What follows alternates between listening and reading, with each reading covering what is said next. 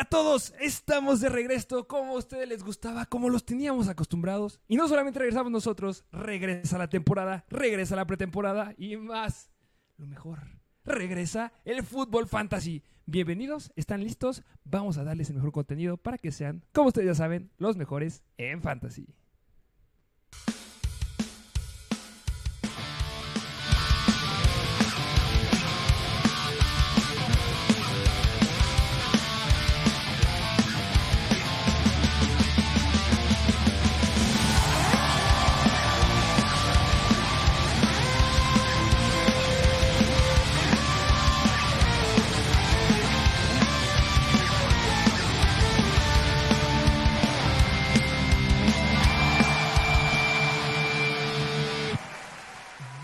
Bienvenidos a un nuevo episodio de Mr. Fantasy Football. Estamos emocionados con la música, estamos Así emocionados. Es, así es, pues es que mira, ya estamos de regreso hacía un rato ya que no estábamos por acá, pero ya estamos de vuelta y como bien lo dijiste, ya empezó la pretemporada, ya viene la temporada de fantasy y pues como es de ya de tradición de empezar a hablar de los rankings, mock drafts que se vienen que lo han pedido mucho en Instagram. Piden demasiado los, los rankings. Eh, vamos, mira, ya saben, ya saben que tenemos que hacer esto. Perdónenos, pero hay que hacer esto. Denle me gusta, suscríbanse, estamos de regreso para ustedes. Estamos ahí en Instagram, en Instagram seguimos, nunca nos hemos ido. Noticias Así todo es. el tiempo, estamos en TikTok, estamos viendo videos, estamos viendo todo el tiempo para tenerlos actualizados. Y sí, piden demasiado los rankings. Justamente. Piden demasiado dos cosas. Piden demasiado que se abran las ligas de fútbol fantasy, de Mr. Fantasy. Seguimos trabajando en ello. Tranquilos, llegará el momento. Pero sí piden demasiado los rankings. Y. ¿Cuál fue la posición que más pedían? Mira, pues como es de tradición de siempre, la duda siempre está en los running backs. Que tú a quien quieres, a McCaffrey, a Austin Eckler, Jonathan Taylor ya está fuera de la conversación. No quiero ninguno. no, Eso no están- ninguno. Están horribles, que justa, pero mira, de los running backs ya llegará su momento para hablar, pero de la otra que piden mucho son los corebacks. Se piden demasiado los corebacks. Estuvimos haciendo los reviews de las conferencias AFC, NFC. Todas las estuvimos haciendo. Y hubo ahí, brincaron varios nombres interesantes. Sí, sí, sí. Tú llegaste a decir en ese momento que tenías un coreback favorito. Sí. Quiero pensar que todavía sigues teniendo esa, esa postura. Mira, yo le he cambiado un poquito. Hay otro que ya me gusta un poquito más, que lo hablaremos en el episodio del día de hoy, pero... Yo, yo también creo que ya cambié. Es que, que yo dije, si saben quién yo decía, bueno, dejen en los comentarios si saben. Este, ya estaremos hablando. Yo creo que ya están hartos que demos intros tan largos. Sí, sí, pero sí, sí, estamos emocionados de verlos estar de vuelta con ustedes. La tradición. Aquí tenemos, siempre les damos noticias y vamos a hablar de unas cuantas noticias que hemos tenido a lo largo de la NFL, a lo largo de los training camps. Eh, noticias importantes. Me gustaría remarcar lo que está pasando con la situación de los corredores Ok. especialmente con dos importantes, bueno, con tres. Vimos en primer lugar, como que el- eh, empezando desde abajo, Shaquon Barkley ya está en el training camp, no hay tanto problema con él, pero de donde sí hay un problema, introduje con, con este Shaquon Barkley, porque era un problema de contrato. El buen Josh Jacobs de los Raiders no planea entrenar por ahora, no planea estarse presentando en lo que va ahorita. Me da mucho miedo agarrarlo en fantasy. No sé si tú te atreverías. O sea, yo sé que lo vamos a abordar momentos en el ranking, pero sí me gustaría hablar de eso, lo que está pasando con Josh Jacobs y también lo que está pasando con Jonathan Taylor, que no está entrenando, trae una lesión en el tobillo desde la temporada pasada y dijo, ¿sabes qué? Me sigue doliendo, no quiero entrenar. Le dijeron, pues no entrenes, pero la cosa se pone ruda porque la noticia es Karim Hunt. Justamente que ese es el punto que quería tocar con respecto a lo de Jonathan Taylor. Pues si llega Kareem Hunt, mira, no es que Kareem Hunt vaya a llegar y le vaya a quitar la mayor cantidad de los snaps, que le vaya a quitar el trabajo de caballo de batalla. A lo mejor la oportunidad en tercer down, claro que sí, pero el puesto sigue siendo de Jonathan Taylor. Pero claro que si llega un nuevo running back, uno que es que era muy bueno en Cleveland, que tenía muy buena participación por aire, pues sí le va a quitar repeticiones en tercer down. Y hablando de lo de Josh Jacobs, va a depender mucho si se cambia de equipo o si decide no entrenar y que opte la temporada fuera. ¿Sabes a quién me recuerda mucho el caso de Alvin Camara de la temporada pasada? Que no Ay, sabía si draftearlo. Yo me iba a ir un poquito más atrás de Josh, este, Melvin Gordon. Ah, de Melvin Gordon que llegó a pasar también. bastante. Eh, sí, interesante. Eh, sí, obviamente, es que quién está ahí con este Kareem Hunt. O sea, imagínate. Yo creo que el mejor escenario es que se vaya a los Colts. El mejor escenario es que Jonathan Taylor se cambie, pero ya este Jimmy Ray dijo, ¿sabes qué? No lo vamos a cambiar. Yo sí creo que va a pasar una situación de no voy a jugar, o al menos que se aguante unos cuantos partidos. No lo sé. Sí, mira, al final de cuentas, es un corredor que yo no estaba apuntando que les a mí no me gusta para nada para el lugar, el ADP que trae.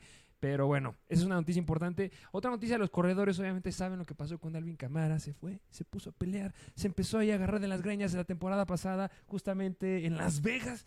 Y pues mira, este me lo suspenden tres partidos. Em, interesante aquí la situación. Mucha gente se está yendo con Jamal Williams. Pero a mí no me gusta Jamal Williams. No, no, no, que justamente ese comité de running backs de los New Orleans Saints ya no es de dos nada más. No es que sea Jamal Williams ni Cámara, sino llega un running back novato ahí que ya lo tocaremos después en los rankings de running backs, incluso de sleepers, que pues está interesante ese running back novato que llega a estos New Orleans Saints, pero complicada la situación con Alvin Cámara. Ya claramente no está en los rankings del top 10 y mucho menos del top 20. Así que ya se fue un pequeño spoiler. Pero vámonos ¿Traes otra noticia o ya nos vamos a lo de.? Es que hay tantas noticias de los corredores, pero es que aquí venimos a hablar de quarterbacks. Así es. Vamos a ver por primera vez a Anthony Richardson esta semana. En contra de los Bills. Va de titular.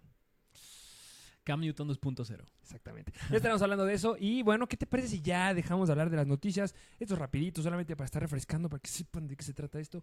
Vámonos con los rankings de corebacks. Vámonos con los rankings de los quarterbacks de una posición, pues, mira, bastante interesante en fantasy. No la más relevante, diría yo. Yo creo que la más relevante es la de running backs, o me atrevería a decir la de tight ends, porque son más limitados. Y justamente a diferencia de los tight ends, los quarterbacks hay más de dónde elegir. Hay más de dónde elegir y los tight ends son más limitados, así que es totalmente lo contrario. Pero justamente hoy les venimos a hablar de los 10 mejores quarterbacks para fútbol fantasy. Sí, eh, ya sabemos, lo acaba de decir bien, limitados. Yo creo que la posición de quarterbacks ha cambiado. Ya habrá su episodio que también están pidiendo de estrategias para ser los mejores en fantasy. Em, pero es que la situación ya es muy distinta. Ya hay muy buenos quarterbacks. Yo, la verdad, es difícil hacer este ranking. Es difícil. ¿Por qué? Porque yo no creo que vaya a agarrar a ninguno en mis drafts. Me gustan mucho los que están detrás, me gustan mucho los novatos, me gusta mucho gente que no está considerando a algunos, me gustan mucho los corebacks que vale la pena ir por ellos por el ADP. Hay unos que están muy sobrevalorados, están muy inflados, ya empezamos a abordar ciertos nombres. Hay unos que ni siquiera entraron al ranking que yo creo que la pueden romper impresionante. Ahí entra uno de mis corebacks que es favorito. A mí me gusta apostar, me gusta arriesgar y me iría por algún otro coreback que no entró al ranking, pero necesitas un coreback elite, sí. Ya no estamos en esas eh, temporadas de la NFL en la que podía estar con un coreback, el que sea, que sea muy tardío. No, porque ya estamos lidiando con corebacks que corren demasiado, que anotan por... O sea, ya necesitas un coreback elite. Sí, sí, sí. Pero no ir por uno de los primeros cinco corebacks. Justamente. Sí, que justamente es una estrategia que a mí me encanta aplicar, que es justamente no ir con uno de estos, de, me atrevo a decir, del top 5 ni siquiera, porque yo considero que la posición de corebacks no te va a dar mucho impacto. Yo creo que que tengas un coreback que sea bastante estable, que no sea el coreback uno cada semana, como a lo mejor la temporada pasada lo fue Jalen Hurts, pues vas a tener una posición sólida, que sea constante. Yo creo que ahí está la palabra. Que sea constante y que sea confiable. Y difícil de predecir que sean constantes, porque recordamos la temporada pasada, uno que fue una estafa por completo fue este Justin Herbert. Sí. Eh, estaba yendo hasta arriba, era de los primeros top 5 lo estaban metiendo y la verdad fue una decepción. Tuvo una lesión al principio de la temporada, bueno, a mediados, luego tuvo las lesiones de Keenan Allen, luego la lesión de Mike Williams, está este Palmer que estaba levantando las manos como el único wide receiver que tenía ahí. O sea, siguen siendo volátiles estos hombres. Hay corebacks a los que se los estuvieron pegando muchísimo. Justin Fields ya hablaré de su punto que tiene algo bien importante en este aspecto. Hay otros que la gente está ahí, están hundiendo, lo están metiendo, lo están pisando, lo están metiendo abajo de la tierra. A mí me encantan. Pero bueno, ya mucho choro. ¿Quién es el coreback número 10? Empecemos desde abajo, empezando el ranking. En el puesto número 10 de los New York Giants, el buen Daniel Jones. Tenemos a Danny, Ganny, Canny, Jenny Jones. Válgame Dios. Em, se ha hablado muy bien de Daniel Jones. Hemos hablado muy bien de Daniel Jones. Yo, estoy, yo estoy hablando bastante bien de Daniel Jones y me arrepiento. pues mira, para empezar a hablar un poquito de Daniel Jones, yo creo que vale la pena hablar un poquito de pues, el contexto que tiene, que de entrada, su nuevo contrato. Extendido por cuatro años. Qué locura de contrato. Que tenía ahí el mismo rollo que soy con Barkley, pero pues a Daniel Jones lo extendieron cuatro años bastante bien. Y pues mira, si está en el puesto número 10, tiene que ver mucho que la temporada pasada acabó como el coreback número 9 18.4 puntos por partido, bastante sólidos. Es de los más bajos que está en el top 10. Ahorita hay uno que está todavía peor, pero 18.4 puntos por partido es bastante sólido.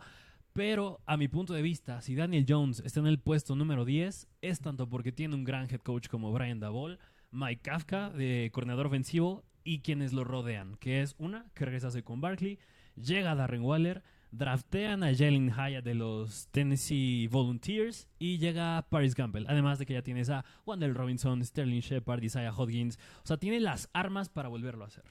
tiene las armas para volverlo a hacer. La única cuestión aquí es que llegamos a ver, ya lo dijiste bien, los puntos que tuvo este, la temporada pasada, pero algo que no se me puede olvidar con el buen Daniel Jones es que cuando se le puso una buena defensiva enfrente, me lo dejaron mal parados. Y yo creo que a todos nos recuerda el último partido de división, que muchos decían que no tenían que haber llegado ahí los Giants. Pudieron llegar, se les aplaudió, pero Daniel Jones, después de darnos un partido en Wildcard en contra de Minnesota de 30.9 puntos fantasy, que fue una locura, que se sabía que iba a pasar eso porque la defensiva aérea de los Minnesota Vikings era bastante mala, estaba entre las cinco peores de la temporada, se sabía que iba a hacer muchos puntos, pero luego fue, van a enfrentarse contra una defensiva real, que es Filadelfia, y Filadelfia lo dejó con nueve puntos fantasy. Y si tú me preguntas cómo es las cosas, cómo se proyectan las cosas para Daniel Jones esta temporada, déjame decirte que empieza en contra de Filadelfia. No, no, de Dallas, porque estoy diciendo Filadelfia, estoy viendo el de Patriots. Empieza en contra de Dallas y la verdad eso a mí me da mucho miedo ver a Daniel Jones. Si yo agarro a Daniel Jones en la primera semana, yo sé que me va a dar menos de 10 puntos. Yo sé que es posible. Yo sé que sí, lo acabas de decir, tiene muy buen pronóstico, se esperan cosas bastante buenas con las cosas que llegan alrededor. O sea, el simple hecho de tener a Darren Waller ahí en tus, a, tu, a tu mando, que se ha dicho que está haciendo muy buena química, es bueno, pero yo creo que Daniel Jones te va a dar muy malas semanas. Daniel Jones es un coreback que va a ser, o sea, es que si lo pudieras tener como tu coreback 2, se me hace increíble. Porque es un coreback que dependiendo de la defensiva a la que se enfrenten, ya lo dijiste, tiene a Brian Dabol. Vas a ver cómo Sí. jugarles, van a ser una explosión en el ataque aéreo, van a estar usando a Darren Waller en zona de roja para anotar touchdowns. A mí me gusta este Daniel Jones, pero no como mi coreback 1 y se está yendo como el coreback 1 de muchos. Sí, justamente que ahí es donde entra el famosísimo ADP, que hasta el momento Daniel Jones se va como el coreback número 12, o sea, se está yendo como el coreback en el puesto número 12. Estás hablando del round 8 del draft por ahí. Mira, para nombrar algunos nombres que están a su alrededor, uno es Corland Sutton, que se dice que está regresando a su forma en 2019, Kadarius Stoney, Gabriel Davis, Brandon Cooks, incluso Kirk Cousins. A lo mejor y ya en este rango Tendré que considerar bien cuál es la opción que tuviera en mi coreback, si es que ya escogí uno, uno de los anteriores, bueno, que a continuación vamos a mencionar, pero sin duda Daniel Jones también lo que te ofrece es que ya empieza a ser más un coreback dual threat, que también corre. Y ese es Sí. un punto a favor. Es un gran punto a favor, porque no podemos, de- o sea, si tú hablas de las cosas que llegó a hacer Daniel Jones, no podemos quitar las cosas que llegó a hacer en ciertas semanas. O sea, no solamente lo vimos romper la, la- el número de los 10 acarreos por partido en el partido de Wildcard en contra de Minnesota. O sea, nos llegó a dar fácil unos 6 partidos a lo largo de la temporada donde tenía más de 10 acarreos. O sea, mejor, en semana 17 en contra de Indianapolis, 11 acarreos, 91 yardas. La semana número 3 en contra de Washington, 2 acarreos con 71 yardas. Y no solo ahí, o sea, al principio de la primera mitad de la temporada tuvo 3 partidos donde rompió la cantidad de las 10 acarreos y en promedio nos estuvo dando unas 60 yardas por partido. Eso es muy, muy bueno. Y no podemos dejar pasar tampoco que tuvo un partido en la semana 4 en contra de Chicago de dos touchdowns terrestres. Yo creo que es muy, muy bueno. Pero ya tienes a Darren Waller. Ya no tienes que explotarte, exp- explotarte tanto en esa área. Se ha hablado mucho que lo han estado viendo muy, este, tuvieron una, una práctica conjunta apenas, este, no me acuerdo con quién fue, con Detroit. Si no- sí, esto fue, fue con Detroit, este, los Giants. Y justamente hablaban, Detroit está dominando por aire la defensiva de los Giants. Pero por tierra, la que está dominando es la de los Giants. Entonces, la ofensiva terrestre de los Giants me encanta y eso no habla muy bien de Daniel Jones. Y, y es que lo que tienen que hacer, tienen que explotar a Saquon Barkley. Sí. Entonces, la verdad yo creo que va a cumplir con el ADP en el que está. Puede ser, no creo que se vaya más arriba, no creo que cierre, creo que terminó este, las últimas de la segunda mitad de la temporada en el número 6. Eh, sí, sí, eh, sí. un- Mira, la temporada pasada acabó como el coreback número 9. Co- Quarterback número 9, yo creo que va a estar ahí entre el número 9 y número 12. Y para el lugar donde se está yendo, yo creo que vale la pena mejor arriesgar con alguien más. Sí, sí, que justamente, mira, nada más un último punto que a mí me encanta con Daniel Jones, si es que sí estás considerando ir por él, pues la llegada de Jalen Hyatt no es poca cosa. Jalen Hyatt, si se caracteriza por algo, es que es un deep threat, es para pases largos y pues ya tienes un Sterling Shepard y un Wandale Robinson que son bastante buenos desde el slot, te falta un deep threat y ese es Jalen Hyatt. Justamente, pero repito, y quiero ser muy enfático en esto porque sí es bien importante. Son hombres elementales, me encantan los hombres que tiene alrededor. Pero de los primeros nueve partidos solamente tiene cuatro partidos favorables. Solamente va a dar cuatro partidos donde va a romper los 20 puntos. Sin lugar a dudas. 23, 24 puntos fantasy. Semana 2 en contra de Arizona. Semana 5 en contra de Miami. Y semana 9 en contra de Las Vegas. Y semana 4 a lo mejor en contra de Seattle. Son las únicas semanas donde yo creo que va a ser algo bastante relevante. Pero lo que es Dallas, San Francisco, Buffalo, Washington y los Jets, no. Complicado. Bastante complicadas esas defensivas. Justamente. Pero bueno, pues ese fue el buen Daniel Jones. ¿Qué te parece si nos vamos al puesto número 9, donde está su rival Divisional, Tambores, tambores, tambores, tambores. tamborcitos, Déjame déjame ver. tamborcitos, Tenemos tambores. tamborcitos, ¡Producción! Producción. No, no tenemos tambores. No, sí tenemos tambores. tamborcitos, tamborcitos, tamborcitos. De los Dallas Cowboys. Es el buen Dak Prescott. Dak Prescott de los Dallas Cowboys en el puesto número 9. Este hombre me gusta. ¿Te gusta Dak Prescott? Me gusta Dak Prescott. Y, y pues mira, pues ¿qué te parece si para empezar a hablar del buen Dak Prescott entramos un poquito en contexto de lo que pasa con el buen Dak, que de entrada la temporada pasada bastante decepcionante, acabando como el quarterback número 18. Sin problema, el peor puesto en el que ha acabado en, en su carrera, es decir... Por primera vez, Dak Prescott acabó fuera del top 12 en puntos por partidos y puntos totales la temporada pasada. Bastante malo. Y hay bastantes cosas que cambian en estos Cowboys. Una, empezando en la posición de los wide receivers, donde llega Brandon Cooks. Y en la posición de running back, donde ya no está Ezekiel Elliott, tienen a Tony Pollard, llega Dos Wagon, un running back aéreo también, pero además en los coaches se va a Kellen Moore y ya un nuevo coordinador ofensivo, Brian Schottenheimer, pero ojo, porque el que va a estar comandando las jugadas no es Schottenheimer, va a ser el head coach Mike McCarthy. Mike McCarthy. A ver. Lo dijiste bien. Empezaste perfecto. Con lo que todo el mundo te dice. Yo no quiero a Dak Prescott. Bueno, en primer lugar, los que están siguiendo la NFL en este momento están viendo los highlights. Sí, y highlights, Dak Prescott no tiene ninguno. No. No hay ningún. Puras intercepciones, de verdad. Le- horrible. Pero también se empezó a decir, a ver, es que solamente están subiendo los, los intercepciones que le están metiendo, que han sido bastantes. Pero también ha tenido buenos, buenas oportunidades. Pausa. Sí fue el coreback número 19. Pero recuerden que se perdió de la semana 2 a la semana 6 con un problema de la mano. Quitando semana 1, obviamente que no cuenta porque solamente estuvo este, adentro en 14, bueno, solamente tuvo 14 completos. Quitando esas este, semanas de la 1 a la 7, también quito a la 7 porque apenas iba regresando. consideren eso. De la semana 8 a la semana número 18, estuvo promediando 23.7 puntos fantasy. Dak Prescott estuvo promediando eso. Y ahorita está teniendo la llegada de Brandon Cooks. Tiene la llegada, digo, digo llegada entre comillas porque ya estaba la temporada pasada, pero ya se habla que ya está completo. Este Michael Gallup había tenido una lesión del torn ACL, pero ya está 100% listo. Sabemos que es un deep threat ese Michael Gallup. Y además tienes uno de los mejores wide receivers ahorita, que vayan un contratazo después, CD Lamb. Sí. Y me estás diciendo que se fue Sikelio. Sí, sí, sí, sí. Y que ahorita solamente está Tony Pollard. Y que la gente está diciendo, no, no, no, es que yo, Dak Prescott, bla, bla, bla", y los Dallas Cowboys van a irse al ataque terrestre. No es cierto. Tony Pollard, claro que va a ser una locura. Nos encanta Tony Pollard.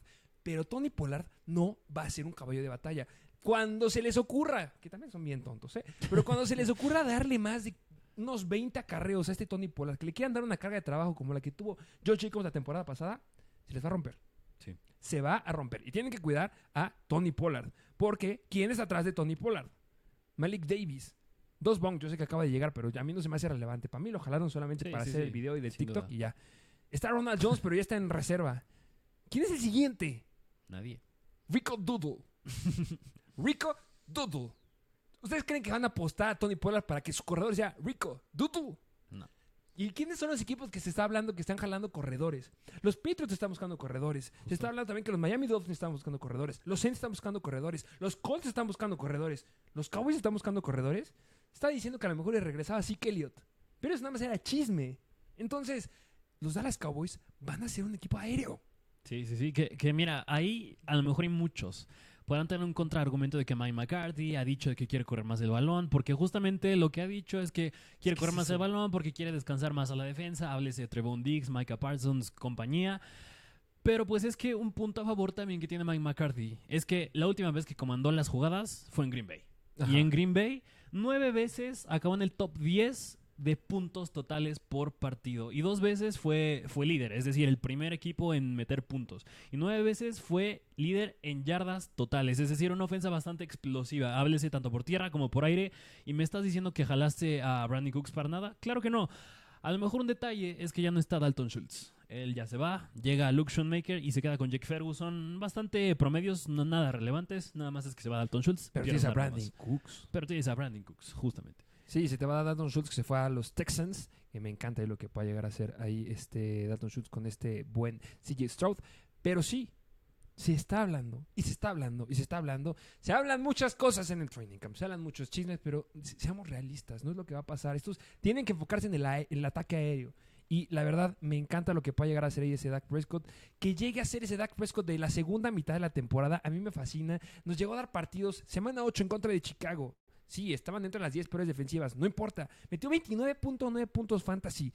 27 intentos de pase, 29 completos, 250 yardas aéreas, dos touchdowns, una intercepción. Sí, claro, le van a interceptar. Por supuesto que le van a interceptar a Dak Prescott. Le interceptaron como a nadie la temporada pasada. Pero a pesar de las intercepciones, 23 puntos fantasy en promedio de la semana 8 a la semana 18. Y eso es lo que quieres. Y el ADP está bien, bien bajo. Es un coreback que vale la pena que vayas por él porque te va a llegar en un round y que vas a poder tener un equipo, una ofensiva completa y vas a agarrar a Dak Prescott. Y cuando empieza a jugar con Brandon Cooks y con CeeDee Lamb y con Michael Gallup y con todas las herramientas que también Tony Pollard es aéreo, te va a dar lo que necesitas. Más de 23 puntos fantasy en promedio por semana. Justamente, así que nada más para que tengan en contexto, el ADP Dak Prescott se está yendo como el quarterback número 10. Ahí de al round 7 más o menos quarterbacks que se van más o menos a su alrededor es Tua Tagovailoa y Deshaun Watson. Uy, que Tuata Bailoa, mira. Me gusta Tuata Bailoa. ¿Te gusta Tua? Me gusta Tuata Bailoa justamente porque está yendo muy, muy deep. ¿Quién preferirías, Dak Prescott o Tuata Bailoa? Mm, es que mira, el tema de Tua son las conmociones, las lesiones. Eso es mi único temor. Pero, y, y si, y si ese va a ser el punto de, de dividirlo, de ver a quién prefiero, yo creo que me voy con Dak. Muy interesante. Y, y de- a- a- quiero decir nada más de Tua, porque justamente no entró al ranking, por obvias razones no ha entrado, pero de verdad, de los cores de wide receivers también que son impresionantes. Jalen Waddle, sí, cañón. tienes a The Cheetah. Eh, de verdad, eh, Tua Tagovailoa también a mí me encanta. Yo él- lo, lo he buscado también en varios este, drafts. Yo creo que es una gran elección porque justamente está fuera de los top 10 corebacks que no la va a buscar la mayoría de la gente y que te va a dar grandes, grandes números. Pero afuera hay otro todavía que también me gusta. Justamente. Y bueno, pues ese fue el buen Dak Prescott. ¿Qué te, qué te parece si nos vamos a la posición número 8? Vamos a la posición número 8. Ahora sí vienen los tomos. Puesto número 8 de Los Ángeles Chargers tenemos al buen Justin Herbert. Que cayó. Cae Justin Herbert, ya lo llegué a decir, comprado la temporada pasada. Muchos eh, consideran que Justin Herbert, o no consideran, no, bueno, no Justin Herbert, los Chargers tienen su última oportunidad de ser relevantes. ¿Por qué? Porque si no hacen algo relevante, van a correr al head coach. A Brandon Staley.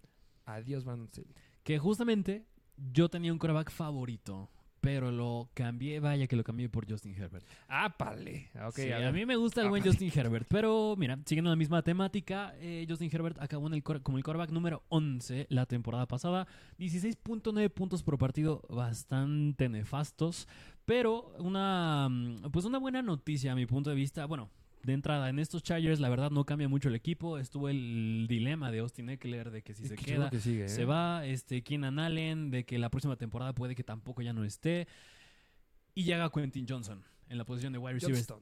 Johnston, Quentin Johnston, de los de TCU, de los Hornet Frogs. Pero así como Dak Prescott pierde a Kellen Moore en estos Chargers, llega precisamente Kellen Moore como coordinador ofensivo. Y eso me gusta bastante. Mira, me gusta que Keenan Allen ya regresa al 100 porque se lesionó bastante tiempo en la temporada pasada. Mike Williams también, como siempre, se lesiona bastante. En su línea ofensiva, háblese Rashawn Slater, tam- Slater también ya está de regreso. Llega Kellen Moore, es decir, ya está bastante completo estos Chargers. Y tú lo dijiste, este puede ser el último año en el que hagan algo relevante. Y yo creo que por eso mismo Justin Herbert este año regresa a ser el que fue hace dos años.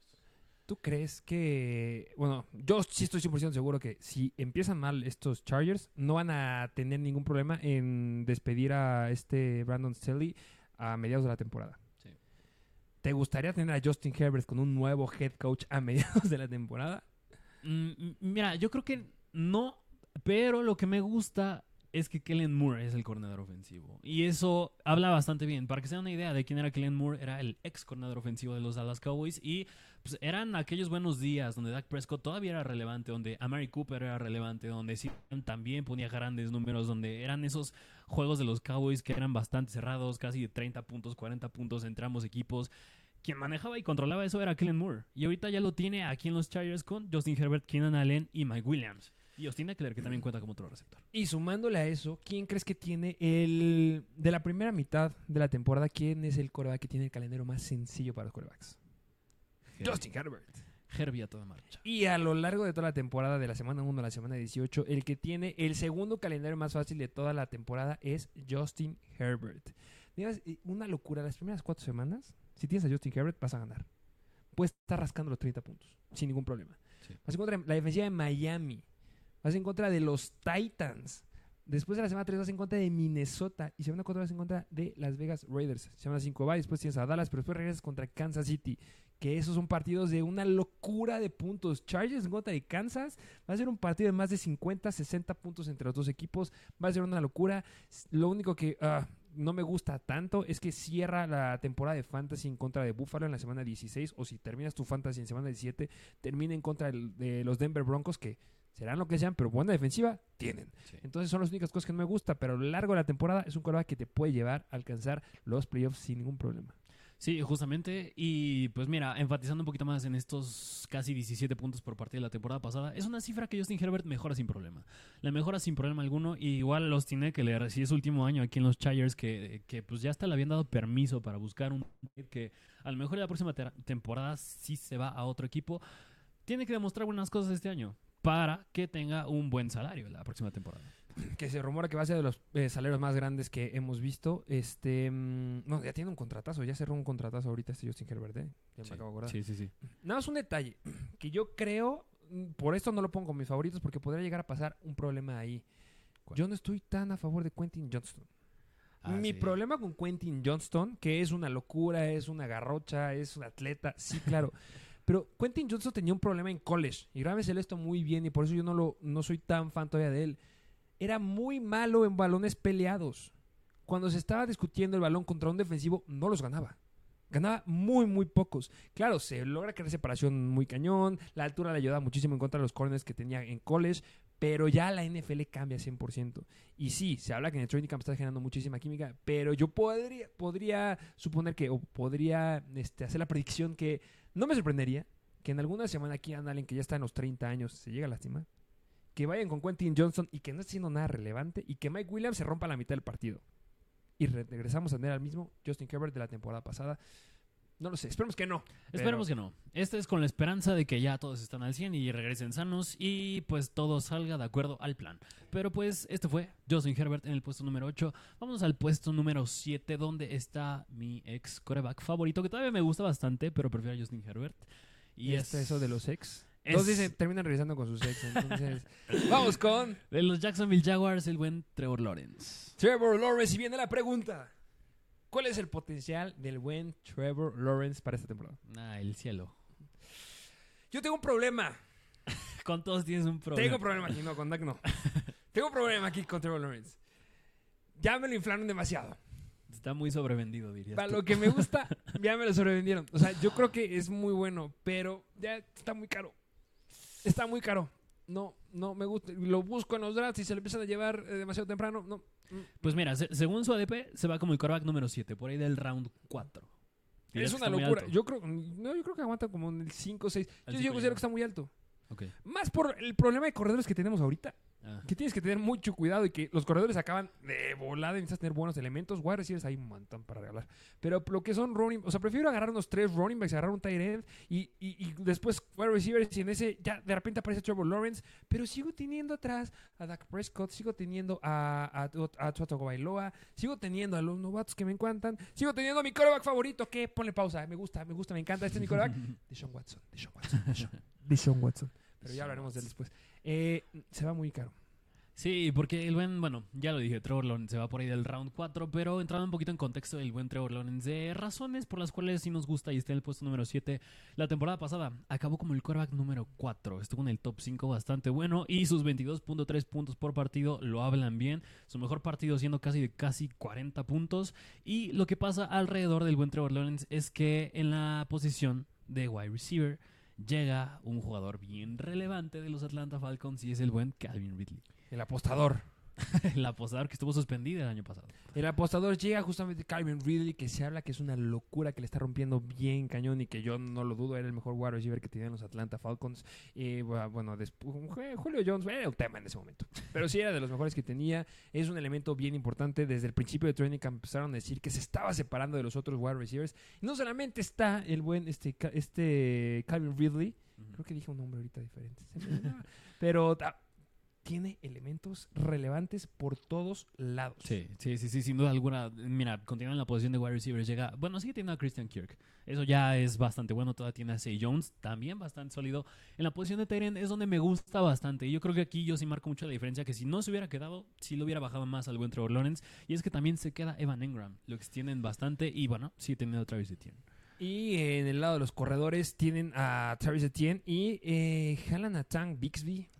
Que todavía no sé, sigo sin entender por qué lo jalaron, pero pues sí tiene un nuevo elemento ahí. O sea, tiene armas por todos lados. Me gusta mucho lo que puedan llegar a hacer las Jaguars. Me gustaría decir que es mi equipo favorito sorpresa esta temporada, pero pues creo que es el de la mitad de las personas.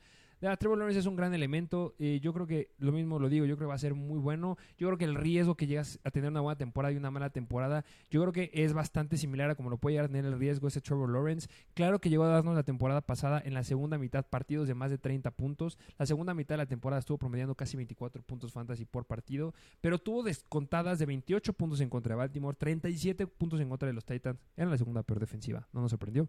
Pero la siguiente semana en contra de Dallas, las que apagaron a Daniel Jones, tuvo una semana de 34 puntos fantasy. Mi, mi problema aquí es, es que fue muy inconstante con las malas, con las malas defensivas de verdad que las malas defensivas le iba mal a Trevor Lawrence. Nunca entendí eso. Este, pero sí llegaba a ser bastante, bastante volátil. Contra, cuando se enfrentó en la semana 3 en contra de Detroit, que todos les dijimos, vayan, métanlo. Es la defensiva más fácil en contra de los quarterbacks. Terminó dando solamente 16 puntos fantasy. Bastante, bastante malo. Pero bueno, yo creo que muchos elementos alrededor de él van a disminuir la cantidad de oportunidades que pueda llegar a tener. No creo que vaya a darnos eh, partidos de más de 50 yardas por tierra como nos lo llegó a dar en contra de los Jets, pero pues yo creo que es bastante volátil para el punto donde se está yendo. Me gusta sí, pero no lo compraría.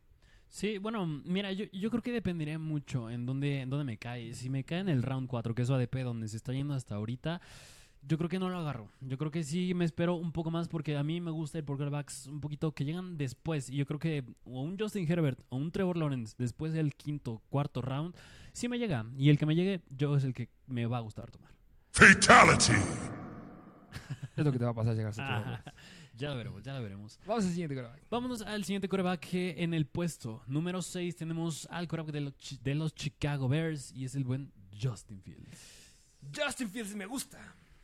Sí, Justin Fields también es una joya. Y si hay que apostar aquí, si me dices, oye, ¿cuál es el coreback que tiene mucho riesgo, pero que tiene muchas ventajas para llevarte y ser el MVP? Yo te voy a decir que es de Sean Watson. no, pero también Justin Fields. Justin Fields tiene nuevos elementos. Bastantes. Cierra la temporada de una forma espectacular.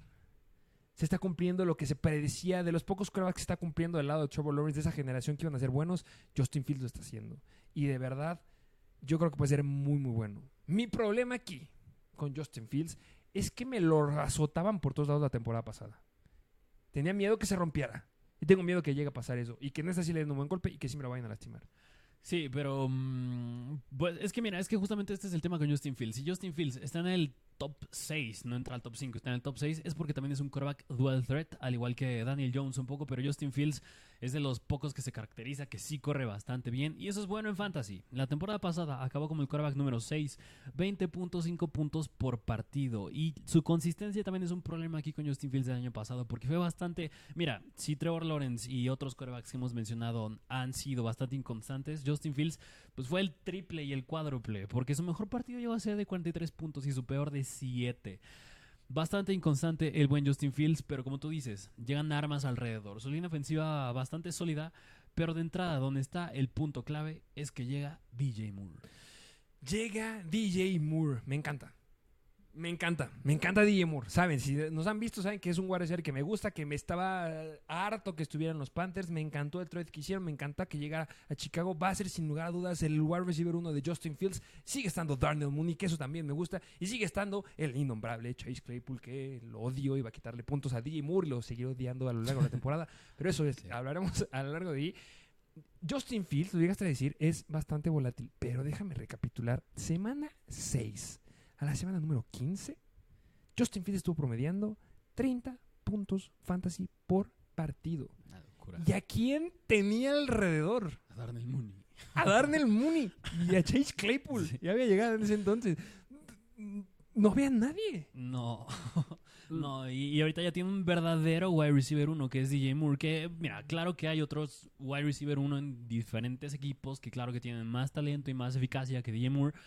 Pero de todas maneras, DJ Moore no le quita el talento y su mérito. Que aquí me gustaría dar este dato que a mí me encanta: que si Justin Fields es bueno en una distancia de pase, es en la distancia media, háblese de unas 15 yardas, de 12 a 15 yardas.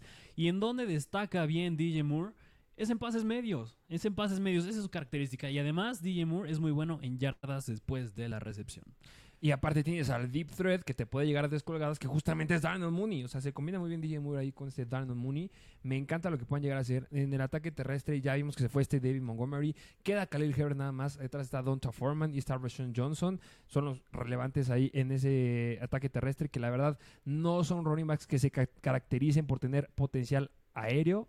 De verdad no lo tienen. Entonces, yo no veo una situación en donde de verdad le vayan a quitar oportunidades a buen Justin Fields de anotar por tierra. La temporada pasada vimos que tenía descolgadas impresionantes. No va a ser un coreback que vas a poner a anotar como lo llegaba a hacer en zona roja este Justin Fields, por ejemplo. Este, este Trevor Lawrence, por ejemplo. Justin Fields es de descolgadas y recordemos, semana 9 a semana 11 estuvo promediando como 120 yardas en promedio por tierra y un touchdown por partido fue una locura. Nos llegó a dar seis semanas consecutivas con touchdowns. Eso lo puede llegar a hacer sin ningún problema. Justin Fields me encanta. El problema ahí es que no sepan combinar y sepan usar las armas alrededor de él. Pero pues tiene todo para brillar y puede ser espectacular. Y sí es un coreback que puede romper el ADP por el que se está yendo. Yo creo que está todavía está fiable porque la gente no confía mucho en Chicago. Pero yo creo que sí puede llegar a dar este, cosas importantes. Sí, y, mira, y más aún, este dato a mí me encanta de que llega DJ Moore. Y es que cada año, en los últimos cuatro años, cuando un coreback le ha llegado un verdadero wide receiver 1, ha dado un salto enorme para ser un coreback elite. 2019, Lamar Jackson le llega un, mm, pues no tanto Rashad Bateman, un wide receiver 1, pero bastante talentoso. En, en 2020, Josh Allen le llega a Stephon Diggs, el enorme salto que dio. 2021, Joe Burrow le llega a Jamar Chase. Y el año pasado a Jalen Hurts le llega a Jay Brown. Y ahorita a Justin Fields le llega a DJ Moore y ya puede correr. Así que yo creo que el upside de Justin Fields es, es enorme. Pero DJ Moore no tiene la habilidad que tiene este Jamar Chase. Pues- no lo hemos pues visto, no lo hemos visto, tranquilo, Sí, le vamos a darle la oportunidad. Tiene el talento. Si tú me dijeras, está llegando este Chase Claypool y va a ir-", No, nah, no. Pero sí, DJ Moore sí lo puede llegar a hacer sin ningún problema. Y para que les guste un poquito más, es de los corebacks que tiene el calendario más sencillo. Bueno, en general tiene el cuarto calendario más sencillo por todos los corebacks por el resto de la temporada. Bueno, toda la temporada. Pero la segunda mitad, justamente la segunda mitad de la temporada, a partir de la semana número 9, semana 10, 11, 12, 13, 14, 18, es de los que tiene el calendario más sencillo. De verdad, semana 10 a semana 14 son partidos que te van a estar definiendo la entrada a playoffs y Justin Fields va a meter 30 puntos fantasy. Justo. 30. Ahorita Sí. lo digo. Y, y mira, y una razón más por la que yo creo que sí le va a ir bien a Justin Fields es que si te acuerdas, este año en el draft decían si Chicago en el primer pick iban a cambiarlo, que iban a el- elegir a Bryce Young y se iba a. Justin Fields.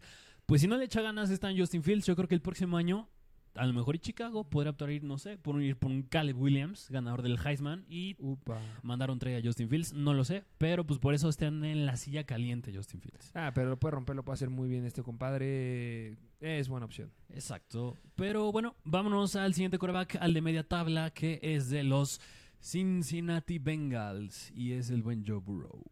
Es el buen Joe Burrow que. Ay, mira, ya, ya, ya, ya la regué. ¿Qué pasó? ¡Producción! ¡Producción! No se preocupen, mira, Joe Burrow se lo merece, lo podemos hacer sin él. Joe Burrow. Joe Burrow. ¿Qué me puedes decir, Joe Burrow? Joe Burrow de los Cincinnati Bengals la temporada pasada, ah, como en el puesto número 4, como el quarterback número 4, bastante, bastante bueno, eh, 22.3 puntos por partido, también bastante buenos y vamos a hablar un poquito del contexto alrededor de lo que pasa con el buen Joe Burrow, que en este equipo de los Cincinnati Bengals, la verdad, no cambian mucho, en su core de wide receivers bastante igual, Tyler Boyd, T. Higgins, Jamar Chase, running backs, Joe Mixon, nada más se va a Samaje Perine. Donde cambia es en la posición de end, que se va a Hayden Hurst y llega Irv Smith. Em, es garantía. No puedo hablar mal de él, no puedo hablar bien de él. Yo creo que es un coreback que la temporada pasada cumplió bastante, llegó a romper lo que se llegaba a predecir de él. La temporada pasada, ya lo dijiste bien, estuvo promedi- promediando por partido 25 puntos fantasy, lo cual es bastante, bastante bueno. Puede llegar a ser otra vez sin ningún problema. Tiene a Jamar Chase, que va a ser una locura. Tiene elementos bien relevantes alrededor de él. Me gusta lo que puede llegar a ser. Tiene un buen calendario. Va a darle una locura de puntos. Necesita sacarse esa espinita y poder llegar al Super Bowl y poder ganarlo sin ningún problema. Yo creo que puede alcanzarlo sin ninguna dificultad. Me gusta mucho Joe Burrow, la verdad.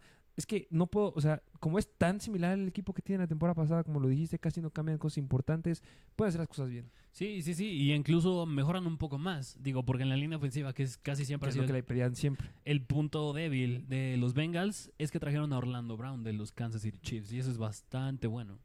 que saben que Orlando Brown es un, es un liniero, era de los mejores de su clase, llegó a tener bastantes problemas ahí, problemas de contrato que le están poniendo como el tackle derecho, pero él es el tackle izquierdo y bla, bla. Aquí le van a dar lo que quiera a este hombre y es un gran, gran este, liniero ofensivo.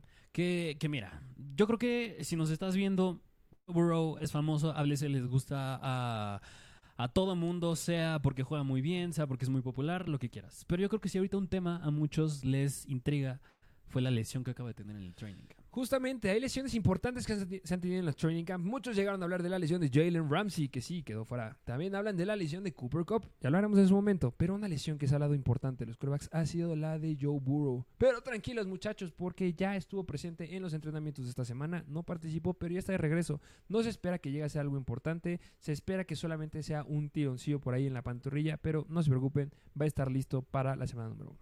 Así es, pero habiendo dicho esto, yo no agarraría a Joe Burrow en mis drafts, porque si ya empezamos a hablar de corebacks sobrevalorados y sobre corebacks, justamente el top 5 que a lo mejor y no vale la pena ir por ellos en su ADP, ya empieza a ser del 5 para arriba y aquí ya entra Joe Burrow.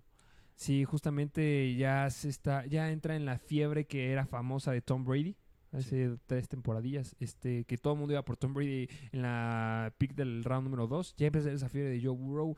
Eh, o sea, yo lo digo, eh, yo, de verdad, yo no creo que sea ningún problema. Si de repente se pone a investigar un poquito más, sí ha habido algunas notificaciones y algunas este, cosas que ha dicho este Zach Taylor de estamos todavía semanas de que puede estar regre- de regreso. Eso lo están diciendo solamente para que la gente no tenga miedo y que va a estar listo. Sí va a estar listo para la, semana número uno, yo no tengo duda.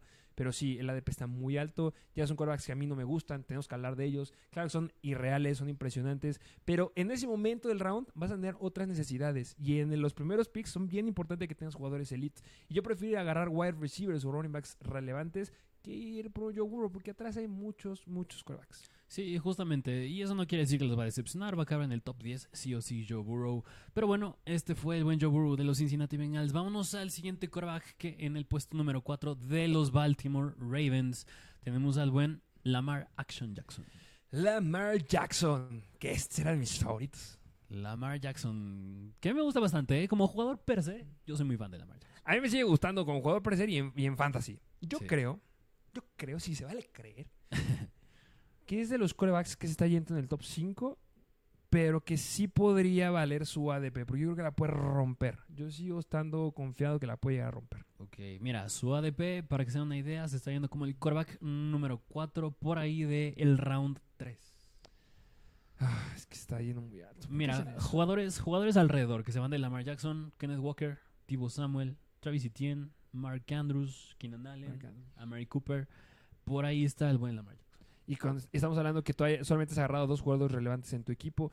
O sea, lo que pasa con Lamar Jackson es que hay muchas ligas en las que la gente no confía en Lamar Jackson porque ha sido una decepción. Y puede llegar a caer un poquito más. Si llega a caer por ahí por un round 5 o 6, yo sí lo consideraría, pero lo dudo. Sí, lo Pero dudo no llega a, a- a dar esa situación que ha decepcionado a tantos que lo lleguen eh, a aventar tan atrás. Yo creo que puede llegar a pasar.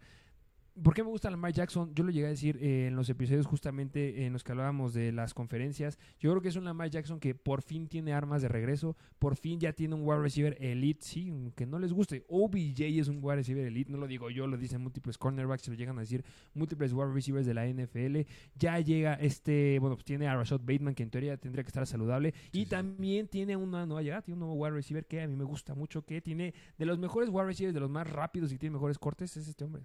Así es, y es el buen Safe Flowers. 6 Zay Flowers, que para mí de, lo- de los mejores tres wide receivers de la clase, bueno, cuatro wide receivers de la clase, ahí entraba Zay Flowers, entre el 3 y el 4, por ahí lo estamos metiendo. De verdad, es un gran elemento, tiene tres wide receivers increíbles. Me hace pensar en lo que tiene un poquito este Dak Prescott, que llega a tener a tres wide receivers relevantes, y es lo que tiene este hombre. Obviamente, si se mantienen saludables, que Bateman y OBJ siempre lidian con lesiones, pero sigues teniendo ahí este Flowers que puede ser muy, muy bueno. Y la verdad, sigues teniendo todavía a Mark Andrews, que sigue siendo un gran elemento y que es la válvula de escape. Lamar Jackson, yo creo, yo espero, yo estoy confiado que podemos llegar a ver un Lamar Jackson, a lo mejor si no es el del 2019, pero bastante cercano al del 2020, que estuvo promediando 25 puntos por partido. Puede llegar a hacerlo sin ningún problema. Me encantaría que fuera el, el quarterback del 2019, donde está metiendo 30 puntos por partido. Pero yo creo que unos 25, 26 sí lo puede llegar a hacer. Y, y estoy confiado en que lo haga porque también confías mucho en sus piernas. No creo que vaya a tener una lesión y se vaya a perder el comienzo de la temporada pasada. Yo creo que debe de estar bien y va a estar metiendo más de 10 acarreos por partido. Entonces, eso me gusta. Sí, que, que justamente si otro quarterback hubo bastante drama en la temporada baja fue Lamar Jackson y lo extendieron cinco años, bastante bueno. Qué Y- drama. Y, y- y también otro punto a favor para Lamar Jackson es que se va Greg Roman, el coordinador ofensivo, y llega Todd Monken, el ex coordinador ofensivo de los Georgia Bulldogs. Que justamente el problema es que quería que lo corrieran y lo logró. Se llegó a correr y fue una de las condiciones secretas, pero sabemos que todos sabemos que era una de las condiciones que tenía Lamar Jackson. Se cumple, está feliz y si está feliz tiene que dar puntos. Entonces a mí me gusta mucho el escenario que tiene Lamar Jackson. Si va a ser un atascado y te vas a ir por el quarterbacks elite, yo creo que en uno que vale la pena es Lamar Jackson. ¿Lo Sí, recomiendo? No, pero pues bueno, es lo que hay. Sí, justo. Yo creo que del top 5 me atrevo a decir que el- a mí es el que más me gusta. Sí, definitivamente. De los que quedan ahorita, sí. Sí, justamente. Por el ADP. Y habiendo dicho eso, vámonos al top 3, empezando con el tercer quarterback de los Kansas City Chiefs. Así es, el buen Patrick Mahomes. Cayó tanto, ¿por qué, ¿por qué nos cae mal Patrick Mahomes? Es que mira, no, es que, es que mira, Mahomes, todo el mundo lo conoce. Mira, yo, yo creo que no hay nadie en el mundo que no conozca el nombre Patrick Mahomes. Si ves la NFL y no la ves, conoces a Patrick Mahomes sí o sí. Y tú sabes de qué es capaz. Yo creo que conocen más a Jimmy G. Ah, sí. Porque Yo no. Justo, justo, justo, justo. Pero pues mira, si alguien conoce porque tiene mucho talento, porque se avienta jugadas, pases sin ver, eh, por la espalda, con la zurda, para diestra y siniestra, es Que Patrick Dan Marino lo hizo primero. Dan Marino lo hizo primero. ¿Ya viste el video de Dan Marino que lo hace primero? Ya lo vimos todos, pero sí Patrick Mahomes es irreal. Es irreal Patrick Mahomes. Y, y pues es que mira, si vas a draftar a Patrick Mahomes, lo que drafteas con él es seguridad. Lo que Mahomes te da es seguridad, constancia y eso lo tienes. claridad. Y es que tú dices que cayó tanto, pero sigue estando muy sobrevalorado Pero aún. es que ya es de los corebacks que ya sabemos que eres bueno, ya sabemos que no te vas a lastimar, ya sabemos que no tienes a nadie. Nada tienes a Travis Kelsey, le estás rompiendo. Y eso es Patrick Mahomes promediando 28 puntos fantasy por partido la temporada pasada. Que, que, que, que mucho ojo, ¿eh? Porque la temporada pasada le fue bastante bien a Mahomes y ya no tenía a Tyreek Hill. Y ahora ya no tiene a Juju y ya no tiene a McCall Hartman. ¿Quiénes son sus wide receivers? Así que digas, oh, perdí a Yuyu. No, bueno, digo, digo que tu wide receiver uno sea Marcus Valdez Scantling tampoco es gran Ok, ok, cosa. ok, ok, ok, va. Eh, Pero esa bueno, o sea, te quedas con Marcus Valdez Scantling, Kadarius Stoney y el novato Rashid Rice y bueno. Sky Moore. A mí me gusta Rashid Rice. ¿Te gusta el novato? Me Rashee gusta el Rice. novato Rashid Rice. Está hablando que está haciendo bastante química. Pero la verdad, todas las temporadas, todas las pretemporadas tenemos, oh, este novato está haciendo química con este Patrick Mahomes. Y termina yendo con Travis Kelsey. Mira, Travis Kelsey es confiable. Me gustaría, o sea, esas cosas que no me gustaría, pero me gustaría ver qué son los Kansas City sin Travis Kelsey. ¿Qué son? ¿Qué sí, hacen? Sí, sí, sí. Justo porque yo creo que también, o sea, no es de meritar Mahomes, pero si tiene gran éxito, claro que es por Travis Kelsey. 100% y también, o sea, no estamos demeritando a Patrick Mahomes, es una locura.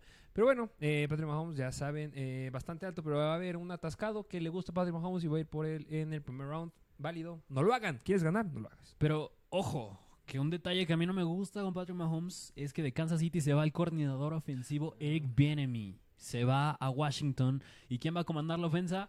Matt Nagy, Mm, ex head coach de los Chicago Bears.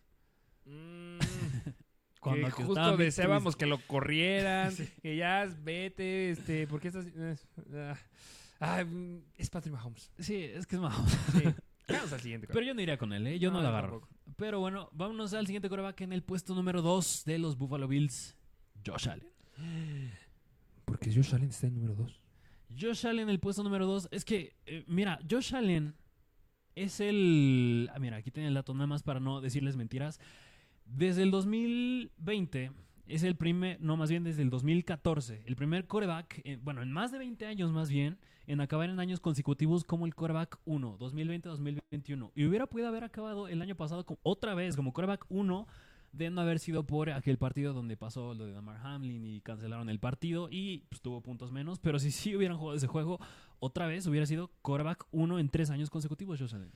Y sí, Josh Allen en fantasy es mejor que Patrick Mahomes. Aunque les duela, aunque no quieran, para mí es mejor. Es, es, una locura este Josh Allen. Eh, elementos alrededor de él los tiene sin lugar a dudas. Se, se está hablando que podría llegar ahí este, un corredor más. Son puros rumores, la verdad no, yo no creo que vaya a pasar. Llega este Damien Harris que de repente como que creo que estaba teniendo una lesión por ahí, pero creo que sí va a estar listo. Se va este Devin Singletary, sigue este, estando este Cook. Eh, por el ataque aéreo sigue siendo una locura. Y lo que me encanta es que le llegó su Travis Kelsey. Tú eres un fan de este jugador. Dalton Kincaid. El buen Dalton Kincaid. Es uno de los mejores Titans que han venido de después de, De ya de rato de college. Este, no estoy este, ah, regresamos un poquito. No, o sea, de verdad sí es un gran Tyrant. Dalton Kincaid. No, yo, la verdad, yo no lo comparo con Travis Kelsey. Me estoy subiendo al tren del mame. con Ok, Travis Kelce. ok. Para mí es un Tyrant bastante, bastante similar a este Tyrant que, no me acuerdo su nombre, pero está en los Cardinals. Eh, Zach Ertz. Zach Ertz, justo. Para mí es como Zach Ertz. Y yo creo que que tengas un Tyrant que esté llegando con la habilidad de lo que te puede llegar a hacer este Zach Ertz a un equipo donde está uno de los mejores quarterbacks de la NFL, que es Josh Allen, en una ofensiva que estuvimos viendo lo que llegaba a hacer con ese este Dawson Knox, que sigue estando Dawson Knox, pero sabíamos que lo llegaban a explotar muy bien en zona roja. Me gusta mucho lo que puede llegar a hacer. Porque Dawson Knox, claro que era un, Tyrant relevante en zona roja, pero lo que te da este Dalton Kincaid es que lo puedes empezar a usar un poquito más atrás. Vas a tener la, opción en que puedas separar bastante con Stephon Dix, con sus otros wide receivers y que te quede la opción de Dalton Kincaid. No son corredores relevantes en el ataque aéreo, lo que le queda a, este, a, los, a los Buffalo Bills. Claro que sí, este James Cook podría llegar a hacerlo, pero todavía no creo que sea- tenga el talento para poder comandar una, una ofensiva o que esté todos los downs adentro. Entonces yo sí veo un escenario donde Dalton Kincaid, que ya sabemos que los Tyrants explotan a partir de su tercera temporada, yo lo sé, pero quiero confiar esta temporada en Dalton Kincaid porque ha sido una de las mejores clases de Tyrants y el mejor Tyrant de la clase es Dalton Kincaid y llegó a un gran equipo. Y si fuera poco, recordemos lo que pasó en el draft. Justamente los Bills querían ir por Dalton Kincaid. Tuvieron que hacer, hubo ciertos movimientos ahí y fueron por Dalton Kincaid. Y ya te voy a dejar hablar para que hables de Josh Allen. Oye, pero ¿en qué momento cambiamos de ranking de quarterbacks a Tyrant? Es que, es que le llegas a Travis Kelsey. Es que estuvimos hablando de justamente de lo que es Travis Kelsey para Patrick Mahomes. Y yo estoy confiado que no es, de- no es Travis Kelsey. No, yo sé que no. Pero es un arma que le hacía falta. Es lo que le hacía falta a Josh Allen para poder explotar y para poder ver su potencial al 100% y que nos dé puntos con touchdowns. Es eso. Sí.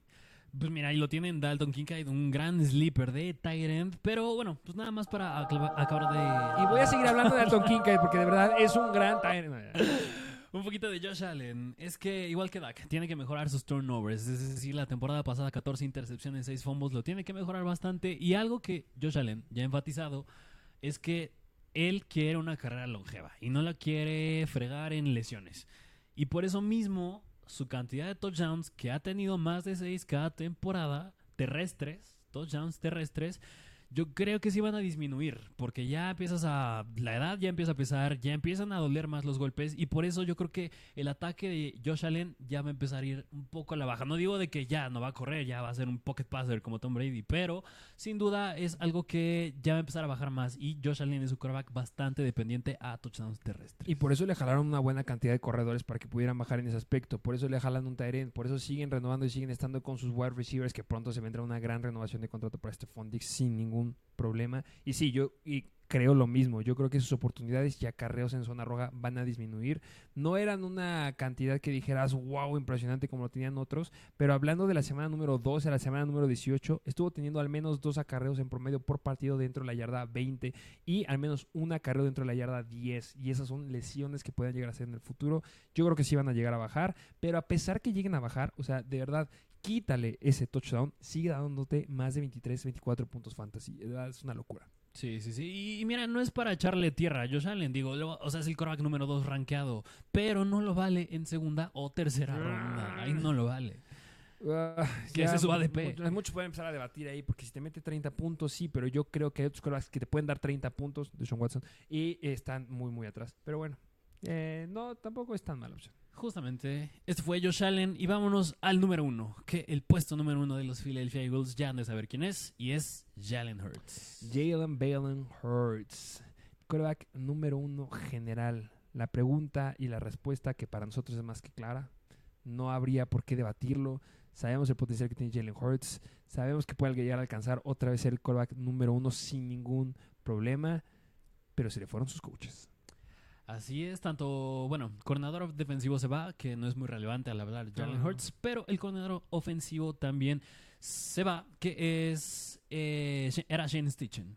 Shane Stitchen se le fue. eh, justamente es uno de los eh, quarterbacks que, este, si no me equivoco, era de los que tenía más RPOs de toda la NFL. ¿ok? Este, mm, eso le da muchas oportunidades a este Jalen Hurts. Era un coreback que nos estaba promediando, nos daba partidos de más de 15 acarreos por partido.